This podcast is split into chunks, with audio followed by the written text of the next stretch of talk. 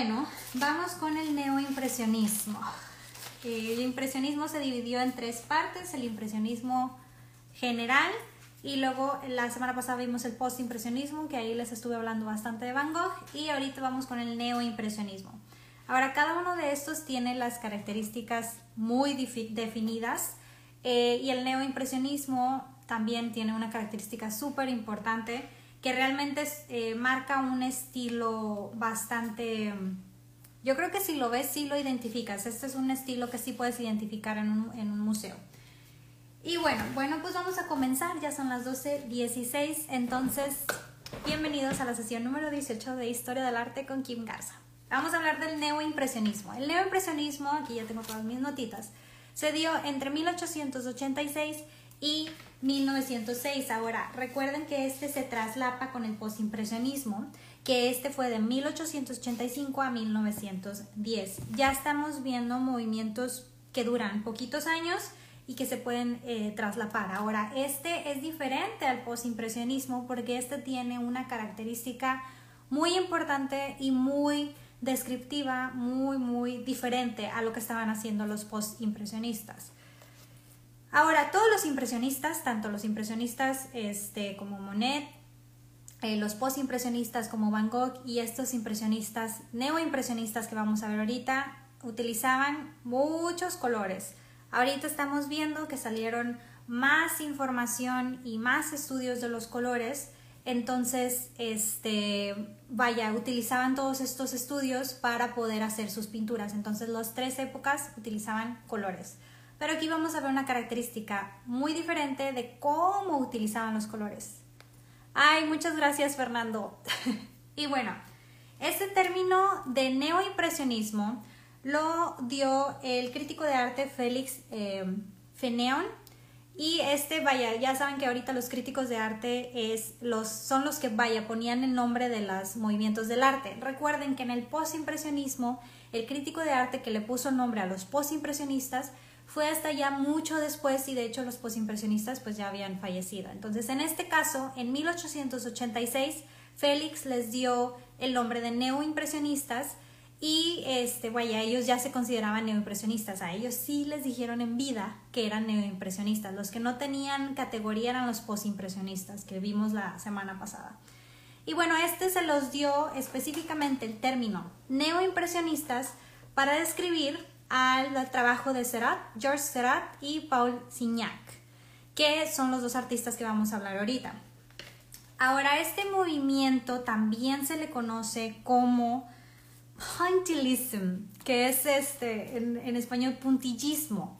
Ahorita van a ver de qué se trata. Son puros puntitos, de eso vamos a hablar el día de hoy. Eh, muchas gracias. Ay, tengo una alarma aquí. Muchas gracias por mensajes, gracias Jorge. Y bueno, entonces realmente aquí vemos eh, estudios de colores. Los estudios de colores que salió del químico Michael Eugene Chevreul. Necesito aprender francés. Bueno, aquí estamos viendo a Francia, estamos viendo a París. Todos estos eh, artistas que les voy a enseñar son franceses, los críticos también. Entonces, tiene un libro que se llama On the Love of Simultaneous Contrast of Colors, que prácticamente este empezó a sacar muchos estudios de cómo reaccionan los colores o cómo se ven los colores al momento de combinarlos y toda la gama de colores. Antes no tenían tantos colores los artistas para utilizar, pero gracias a esta persona, vaya, pudieron utilizar toda esta gama de colores. Ahora, esta persona decía que la percepción de los colores es influenciada por los que están cerca de ellos. Y este es el punto clave de los neoimpresionistas. Entonces, esta persona, este químico dice, ¿sabes qué? Pues el color es rojo, sí es rojo, pero si está al lado de un azul, no lo vas a ver de la misma manera que si está al lado de un amarillo o un naranja. Tu percepción del color rojo va a cambiar dependiendo del color que tenga al lado o del que tenga cerca. Y ahí los neoimpresionistas dijeron, ah, y si hacemos esto, ahorita les voy a, decir qué hicieron los, los neoimpresionistas. Y bueno, tanto los postimpresionistas como los neoimpresionistas están basados en las teorías de colores. Como vimos en la semana pasada, el domingo, los postimpresionistas, vaya, hasta le daban significado al color, le daban ya más importancia el color de la misma manera que la figura y de lo que estaban pintando, representaba ya algo más allá. Y esto también lo utilizaron los neoimpresionistas, pero con la pauta de esto, de cómo va a reaccionar mi color cuando está al lado de otro color. Ahorita van a, van a ver. Entonces, bueno, los colores no cambian, pero la sensación de cómo los ves sí, y es lo que decía este, este químico Michael. Y bueno, ahorita estamos viendo a un París próspero, a una Francia que tiene mucho progreso, y en estos años, en esta época, recuerden que el neoimpresionismo y el postimpresionismo, neoimpresionismo es de 1886 a 1906. Entonces, hubo una construcción súper importante entre estas fechas. ¿Quién adivina qué es? Algo que representó el progreso de Francia. A ver, escriban ahí a ver quién es el primero. Representó el progreso de Francia, lo hicieron para una feria mundial. Realmente hicieron esta construcción y era temporal, la iban a quitar, pero, pero decidieron no quitarla. Los parisinos se ofendieron cuando hicieron esta construcción, no les gustó. Este, a ver qué más pistas les doy. La iban a quitar, la dejaron, es uno de los eh, Sí, la torre. la torre Eiffel. Ya ahí, no soy Tito. Tito, te ganaste la estrellita. La torre Eiffel se empezó a construir. Se construyó este en... Ah, ¿dónde está? En el de, la, para la feria de 1889 y la construcción fue entre 1887 al 89. Pero ellos la iban a quitar. Realmente era nada más para la feria. Y de hecho muchos parisinos no les gustó el momento que la hicieron, decía que era una aberración al diseño, pero, pero realmente no, ahorita es una de las más importantes, pero sí es, está medio chistosa la, la historia de la, de la Torre Eiffel. Pero bueno, ahorita estamos viendo a este Francia del progreso, estamos viendo a este Francia que está construyendo esta Torre Eiffel y que está vaya teniendo muchísimo progreso, muchísimo avance, muchísima ciencia, tecnología y está liderando en todo esto, incluyendo el diseño y la pintura. Entonces todo esto inspiró a un joven llamado George Seurat. Y esta persona, este pintor, dijo, ¿sabes qué? Yo en mis cuadros, yo en mis obras, quiero representar ese, ese progreso en la tecnología, ese progreso en la ciencia, ese esa oportunidad que tengo de utilizar todos los colores y pues honrar a mi país, Francia. No como los romanticismos, no como los, como los romanticistas, pero sí a su estilo, a un estilo diferente, a un estilo vamos a usar los colores, vamos a, explorar más. Entonces, esta persona eh, inició, este fue el que inició el neoimpresionismo o el estilo del puntillismo, que eh, lo trabajó también con Signac, pero Signac trabajó con Serat, entonces este se le acredita a Serat eh, este movimiento. Entonces, lo que estamos viendo ahorita es la representación de Serat de la Torre Eiffel. Esta obra se llama La Torre Eiffel, pintada en el 1889. Y vaya, lo que es importante ahorita, bueno, los puntos, a ver, no entiendo, ¿cómo es? ¿Qué, qué me estás diciendo? Bueno, como ellos pintaban tanto Serrat como Signac como sus seguidores, tenían muchos seguidores que pintaban con este estilos, pero los más importantes eran Serrat y Signac. Entonces, eh, ellos pintaban con puros puntitos, puros puntitos. Entonces, aquí estamos viendo esta obra que se llama A Sunday Afternoon on the Island of la, Grande Jetée, pintada entre 1884 y 86. Entonces, realmente lo que estaban haciendo era pintar con puros puntos, pero aquí les voy a enseñar a qué me refiero a pintar con puros puntos. Ya ven los puntos, bueno, les voy a poner un más zoom. Estos son los puntos. Ahorita les voy a enseñar otra foto, otra pintura en donde van a entender a qué se refieren con la utilización de estos puntos. Lo que ellos estaban haciendo es decir, bueno, ¿sabes qué? Esta obra es la insignia del puntillismo. Sí, esta obra es la insignia del puntillismo. Correcto, Tito.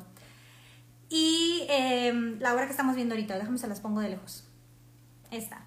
Y bueno, lo que están haciendo es pintar con puros puntos y lo que hacían era no mezclar los colores. Ah, normalmente un pintor tiene esta, esta base en donde empiezan a revolver todos los colores para poder tener el color que quieres Y al momento de ponerlo en el cuadro, pues obviamente tienes un color mezclado y se mezcla con los colores pues que estás usando, el resto de colores. Y al mezclarlos a veces forma un color que no quieres o tiene una ilusión de color que no es.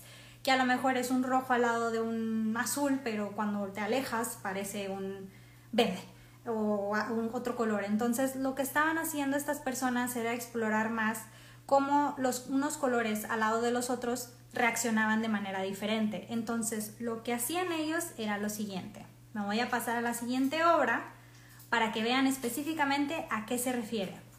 Esta obra que se llama A Parade de Cirque, pintada en 1887 al 88, pueden ver a qué se refiere con la mezcla de puntos. Ustedes están viendo una obra aquí y ven la cara del, del que está aquí, de este señor, pues color piel, color rosita. Bueno, si le hacemos zoom, este es un zoom, van a ver que es una combinación de colores, pero aquí van a ver lo que es en realidad.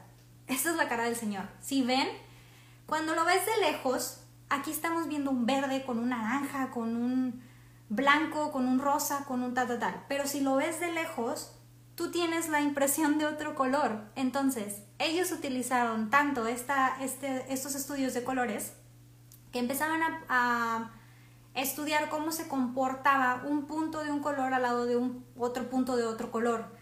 Entonces si tú ponías, no sé, aquí tenemos verde con naranja, con amarillo, con rosa, dependiendo, tengo más puntos de este color, tengo menos puntos de este color. Al momento en que tú los alejas, vean la, la diferencia. Aquí está medio, tiene más luz la última que les enseñé, pero véanse, por ejemplo, este tiene. Aquí vemos la combinación de los puntos de colores y cuando los se alejan, realmente sí, sí ves como que son puntitos, pero parece como así como el graneo de las cámaras nada más. Pero realmente tú ves que la cara del señor es, es rosa, o sea, es color piel, pero realmente es una combinación de diferentes colores. si lo súper acercamos y le ponemos luz, esta es la combinación de colores que utilizó. Entonces, Realmente, este, dijo, ¿sabes qué? Voy a experimentar con los colores, yo quiero hacer algo diferente, yo quiero utilizar y honrar como la ciencia de todo esto detrás y voy a hacer algo diferente. Entonces, ellos eh, creían que el puntillismo, puntillism, se escucha más padre en inglés, era algo, vaya, completamente diferente y vaya que sí lo era, porque ellos ya estaban usando ilusión óptica para cuando tú ves la pintura, cuando la ves de cerca, ves otros colores completamente diferentes y la ves, pues las, las personas que admiran las pinturas tienen una cierta distancia en la pintura, entonces alcanzabas a apreciar el color que ellos querían dar. Pero si te acercabas ya veías que eran otros colores que eran un montón de puntos. Yo tuve la oportunidad de ver estos en el Museo Orsay, hay bastantes, y creo que también vi unos en eh, Louvre.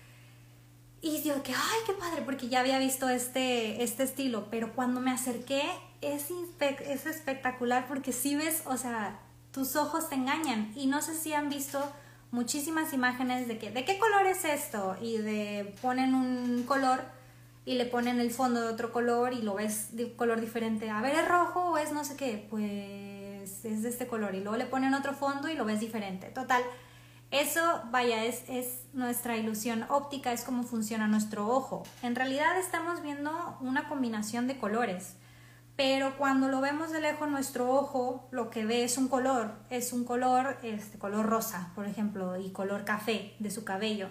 No alcanzamos a apreciar que tiene puntos verdes, puntos naranjas, puntos negros, porque nuestro ojo no lo, no lo detecta, lo detecta como un color sólido. Entonces, esto va más allá de una pintura, esto es ya meterse a la óptica, meterse al estudio de colores. Entonces, esto marca la pauta de cómo empezaron a experimentar. Ahora, cabe resaltar el efecto que tiene la fotografía aquí, hablando de fotografía.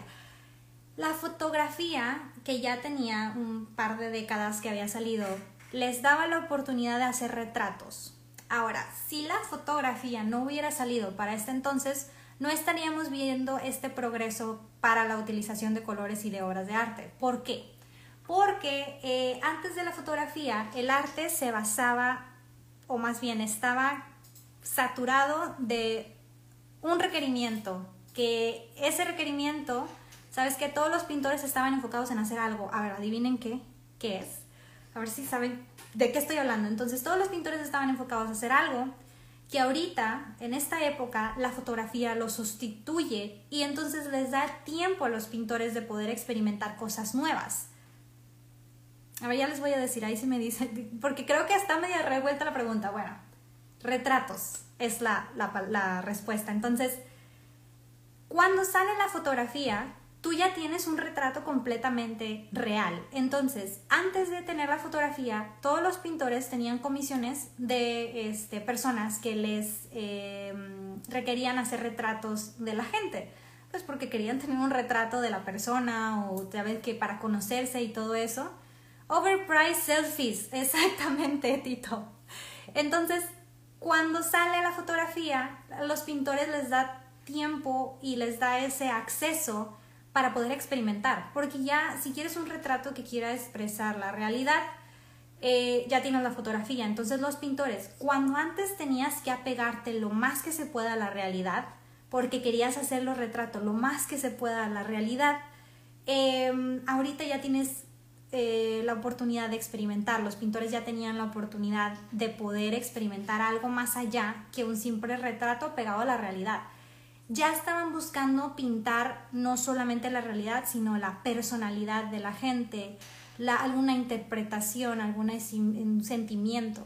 Ya están buscando una conexión emotiva con sus obras y están buscando experimentar tanto este lado ya más emotivo como el lado experimental de los colores. Entonces, la fotografía juega un papel muy importante en esta época porque les permite a los pintores ya no tener que estar encerrados en ese quién hace las pinturas más realistas y más apegadas a la realidad, porque querías un retrato que se pareciera a ti, no que fuera abstracto. Imagínense un retrato de que, mira, te enseño mi retrato y es un Picasso, pues no.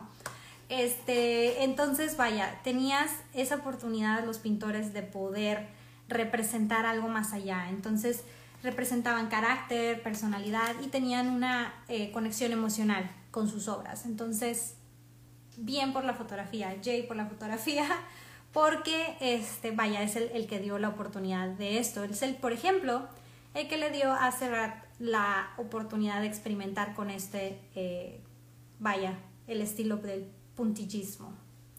Y bueno, les voy a enseñar, ay, mira, me quedé aquí con la, con la, me voy a poner la mano así. ok, ay, hubiera tomado un screenshot de eso. Cuando vuelva a ver el video lo voy a tomar un screenshot. Pero bueno, esto se llama, déjame lo pongo chiquito porque no la ven. Este, para de decir que, eh, pintada en 1887 al 88. Y realmente pues nada más estamos viendo cómo eh, interpretan este em, estilo del puntillismo. Déjame les acerco más. Y realmente aquí están viendo los puntitos. la, la, única que tengo que se ven así todos los colores es esa, es la más cerquita que tenía, la, la que les enseñé del circo.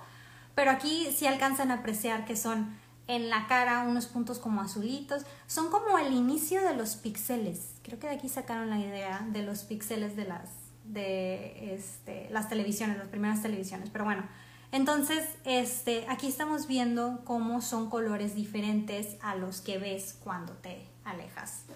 Y bueno, pues eso les dio oportunidad de poder experimentar más y poder hacer estas creaciones.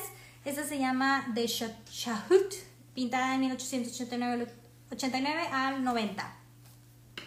Ah, no, espérense, esta se llama Young Woman Powdering eh, Herself, una joven echándose polvo en su cara. Y les quería enseñar la que tengo de portada, que es una de mis favoritas.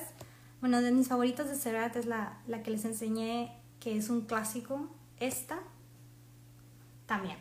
Esta se llama The Circus. Vaya, el circo era muy popular en París en ese entonces, como se pudieron dar cuenta, porque pintan desde hace dos movimientos, dos o tres movimientos que hemos visto que pintan el circo, porque era algo ya muy novedoso, era cuando empezaban aquí todos estos shows y vaya para divertirse este, en la época de gloria de los franceses, de los parisinos. Pero bueno, entonces este es otro, aquí vemos los puntitos, aquí no les hice zoom, pero realmente eh, lo importante de esto es cómo ellos jugaban con esta técnica de puntos y cómo estudiaban a través de los estudios de esta persona, de este químico, cómo iba a reaccionar un verde al lado de un amarillo, al lado de un azul, al lado de un rojo, y empezaban a hacer esas combinaciones. Ahora imagínense el tiempo que les tomaba, porque los puntitos están ultra chiquititititos. En la obra que yo vi me súper acerqué, aparte que estoy media ciega, y eran chiquititos y con una precisión hermosa, entonces realmente estas obras son fantásticas y realmente es un progreso y algo muy diferente a lo que habíamos visto anteriormente. Y bueno, vamos a terminar con Paul Signac. Este va a ser cortito, realmente estoy nada más. El neoimpresionismo no se juntó con otro. Hay unos autores que juntan el neoimpresionismo con el postimpresionismo. Porque el post-impresionismo, si ven los tres o cuatro eh, pintores que vimos, creo que vimos tres, vimos tres, eh, sí, son diferentes, tienen diferentes estilos. ¿Se acuerdan de Cézanne? ¿Se acuerdan de este Van Gogh? Realmente son diferentes y de Gauguin. Entonces, ellos, los tres, tenían estilos muy diferentes, pero ellos abren la pauta para los movimientos futuros que vamos a estar viendo en noviembre y voy a, vaya, a mencionar un poquito de ellos. Por ejemplo, Cézanne, que vimos la, eh, el domingo pasado, este fue el, padre de inspiración del Fabism y el cubismo. cubismo. Entonces, este, vaya, aquí este neoimpresionismo se separa porque el puntillism, el puntillismo, fue un movimiento muy específico, muy característico y eh, desde ese entonces, desde que inicia este estilo, un crítico de arte les da su nombre. Recuerden que los postimpresionistas eran este grupo de, de pintores que estaban un poquito adelantados a su época, la verdad, y ellos se consideraban o impresionistas o se consideraban independientes. Entonces, no es hasta que mueren que un crítico de arte les dice, sabes que estos son los post-impresionistas y estos fueron los que abrieron la pauta para los siguientes movimientos. Ahora, el neoimpresionismo no, el neoimpresionismo es un estilo muy específico y que les da el crítico de arte desde aquel entonces su nombre. Entonces, por eso lo puse aparte, por eso el libro lo pone aparte. Y realmente se puede juntar con los postimpresionistas, pero no, o sea, es mejor separarlo, es mejor verlo individual. Pero bueno, por eso es cortita esta sesión, es realmente para enseñarles lo del puntillismo y a estos dos em, pintores que fueron realmente los, el padre fue Serat y Signac, que es el que vamos a ver ahorita, le ayudó a Serat a desarrollar esta técnica del puntillismo. Y bueno, aquí vamos a ver esta primera obra, esta me gustó mucho, está muy padre. Aquí ves el inicio de muchos artistas ah, ya que se consideran modernos de este, de este punto de partida de Signac. Este se llama eh, El retrato de Félix Fenon, Feneon, que es el crítico de arte que les dio el nombre de neoimpresionistas, pintado en 1890. Y realmente aquí está jugando con unos colores impresionantes. Eh, como les comento, el circo era muy importante en esa época y pues lo que estamos viendo son patrones de, muy común que utilizaban en los circos. Estamos viendo elementos como eh, la vara esta que traen en la mano, el sombrero y la la flor que tiene en la mano. Entonces, realmente este es un retrato bastante innovador para esta época y este retrato también fue la apertura de los siguientes artistas que vamos a ver. Por ejemplo, el próximo domingo vamos a ver a Gustav Klimt. Acuérdense de estos patrones también, porque Gustav es, también este, impresionante, también fuera de la caja de lo que hemos estado viendo hasta ahorita. Entonces, esta técnica de puntos, aquí vemos a Signac utilizando esta técnica del puntillismo, pero también estamos viendo ese fuera de la caja, esos patrones ya más emocionales, más que quieren una reacción al, al, espectador, más que simplemente comunicar algo, es como que hacerlo sentir algo. Y entonces el arte se está tornando de una manera completamente diferente y es aquí donde empiezan todos esos críticos de el arte debería ser solo hermoso y admirarlo o debería cumplir un propósito, propósito social, político, etcétera, religioso. Entonces es ahí donde empiezan los debates y empieza lo bueno. Bueno, esta es otra obra que se llama Capo di Noli, pintada en 1898 también por Signac, y aquí estamos viendo los puntos. Ahora, si ustedes analizan las obras de estos artistas, ellos van perfeccionando la técnica de los puntos porque vemos una transición de los impresionistas con los eh, del puntillismo, porque los impresionistas usaban brochazos y aquí estamos viendo puntos brochazos como que apenas va a la transición para poder utilizar nada más los puntos. Ahora, los que vimos de Serat, eso sí, son muy específicos del puntillismo.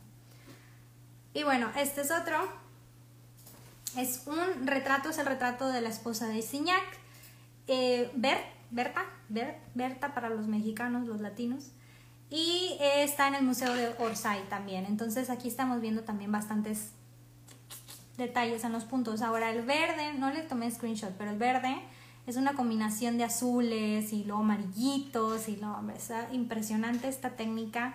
Y a mí sí me impresionó sobre todo en vivo, cuando te acercas, que empiezan a cambiar los colores y yo, son mis ojos que no sirven o así es. Entonces, no, pues así es, es la óptica nada más de, de los colores. Y bueno, ya voy a acabar, les voy a enseñar nada más tres obras más de Signac y doy por terminada esta sesión número 18 de Historia del Arte. Bueno, la siguiente, también que me gustó muchísimo, está hermosa, que creo que, que aquí es... Ahora, ¿Ustedes qué opinan de esta técnica del puntillismo? Puntillism. Y bueno, total, ¿qué opinan de esto? Porque realmente los artistas decían, em, utilizando esta técnica yo le voy a dar más vida a mis obras. Yo voy a hacer que sea como que más vivo, más movimiento y bla, bla, bla.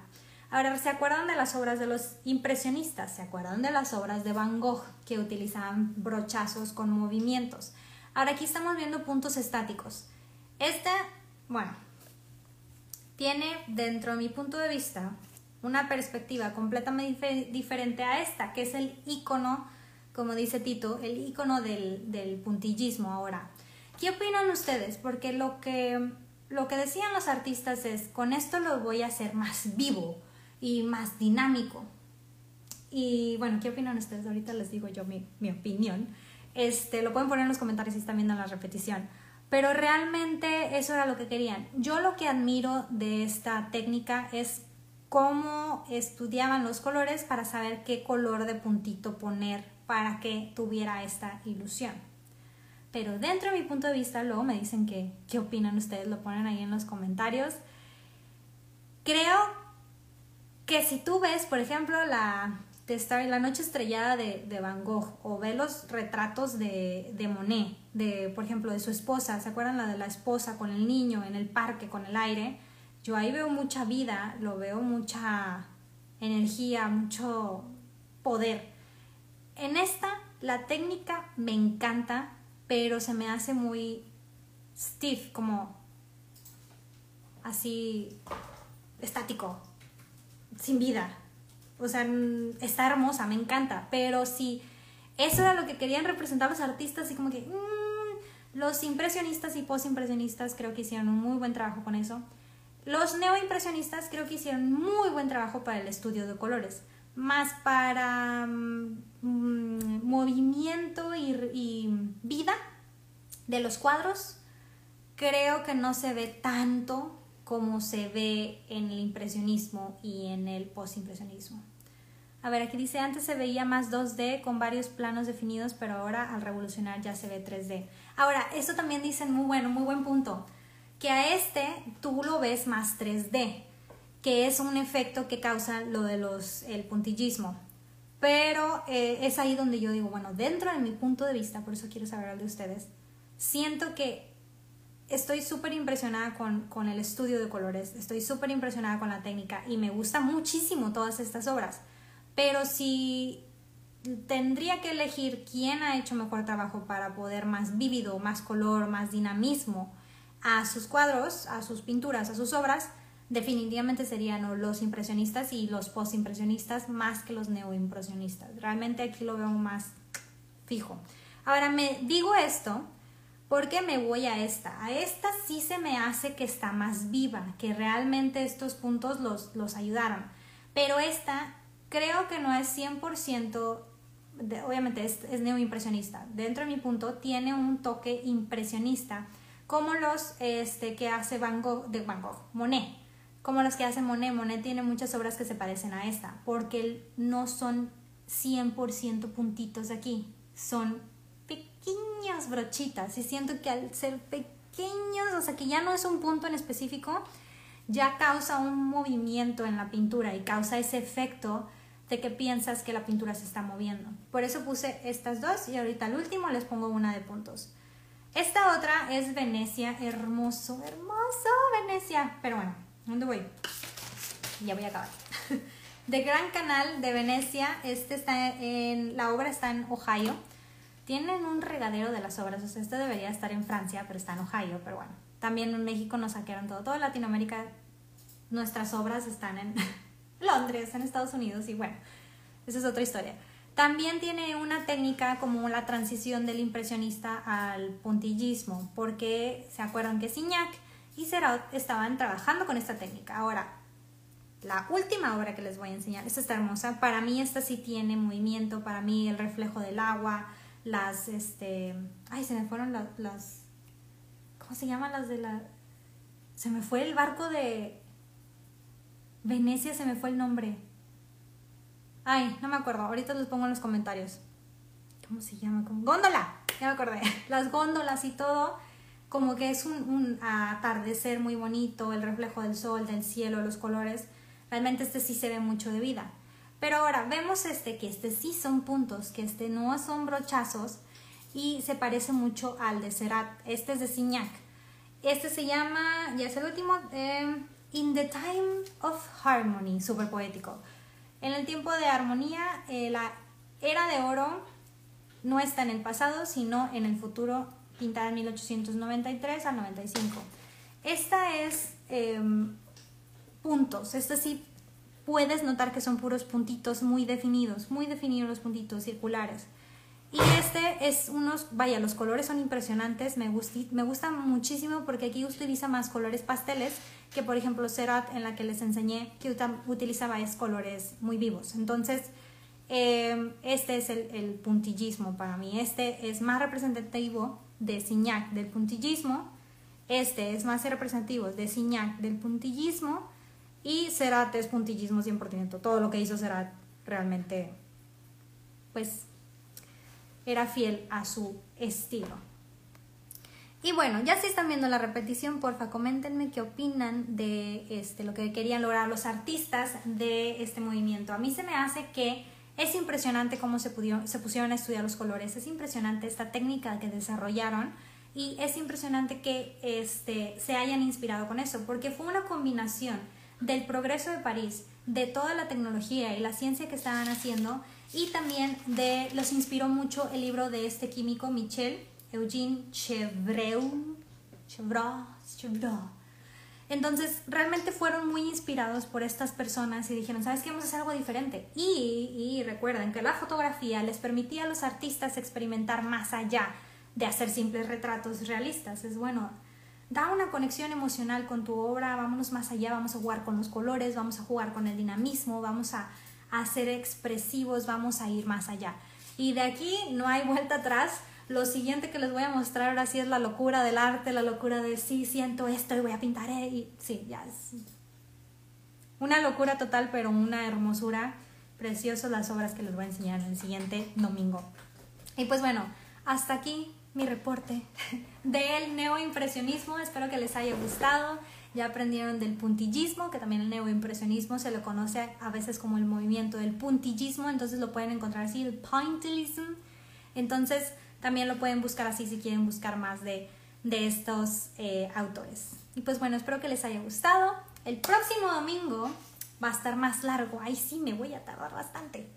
Porque va, viene Art Nouveau y les voy a hablar de varios artistas, entre ellos Gustav Klimt, que es uno de mis artistas favoritos, que está bastante interesante sus primeras obras, tiene unas obras muy, muy raras, este, pero tiene unas obras espectaculares. Entonces, este, vaya, es, es impresionante eh, las obras de Gustav Klimt, entonces voy a hablarles de eso y pues ya saben, Sorry que hoy no lo hice a las 10 de la mañana, la verdad, no me levanté temprano, se me fue el tiempo y siempre me levanto y hago este, vaya, un resumen de todo lo que he visto, me pongo a leer el libro, me pongo a, a ver mis notas que había tenido de la clase y este aparte me pongo a investigar un poquito más y ya para tenerles un resumen si no se me van las cosas.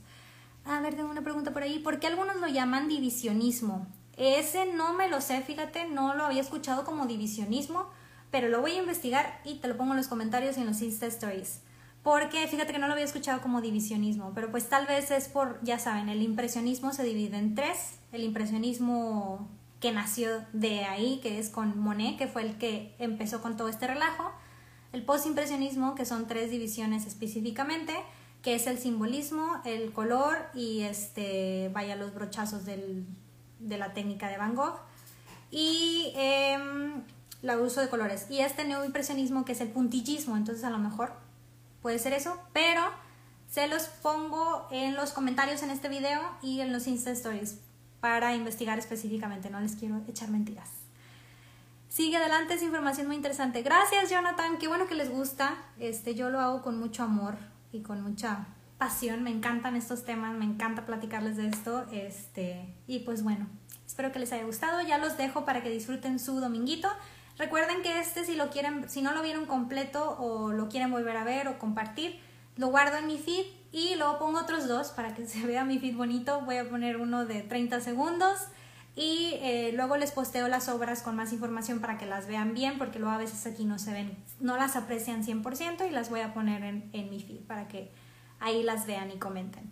Y pues bueno, muchas gracias, los dejo, que tengan excelente domingo, pásensela súper bonito, hagan algo divertido el día de hoy y pues nos vemos el próximo domingo para hablar de la sesión número 19 de Art Nouveau. Y bueno, les mando muchos besos, muchas gracias por estar aquí y nos vemos. Bye.